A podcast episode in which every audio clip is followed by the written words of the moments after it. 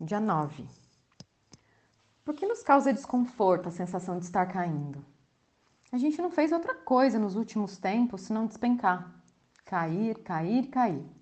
Então, por que estamos grilados agora com a queda? Vamos aproveitar toda essa nossa capacidade crítica e criativa para construir paraquedas coloridos. Vamos pensar no espaço não como um lugar confinado, mas como cosmos, onde a gente pode despencar em paraquedas coloridos. Há centenas de narrativas de povos que estão vivos, contam histórias, cantam, viajam, conversam e nos ensinam mais do que aprendemos nessa humanidade. Nós não somos as únicas pessoas interessantes no mundo, somos parte do todo.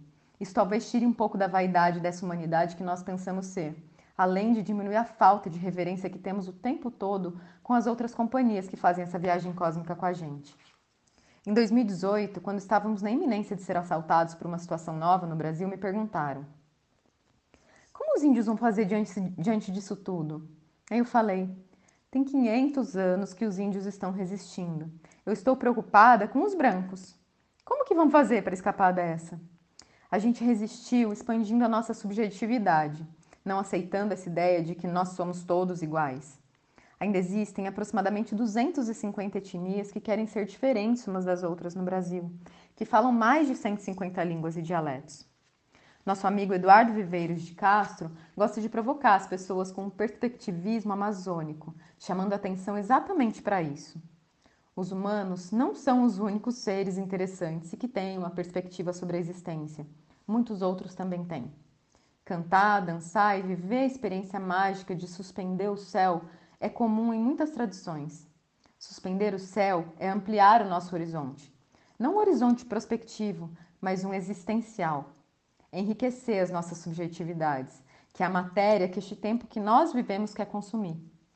Se existe uma ânsia por consumir a natureza, existe também uma por consumir subjetividades, as nossas subjetividades. Então vamos vivê-las com a liberdade que formos capazes de inventar, não botar ela no mercado.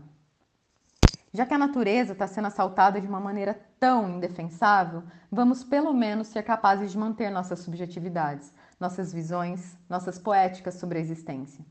Definitivamente não somos iguais e é maravilhoso saber que cabe, ou melhor, e é maravilhoso saber que cada um de nós que está aqui é diferente do outro, como constelações. O fato de podermos compartilhar esse espaço, de estarmos juntos viajando, não significa que somos iguais, significa exatamente que somos capazes de atrair uns aos outros pelas nossas diferenças que deveriam guiar o nosso roteiro de vida. Ter diversidade, não isso de uma humanidade com o mesmo protocolo, porque isso, até agora, foi só uma maneira de homogeneizar e tirar nossa alegria de estar vivos.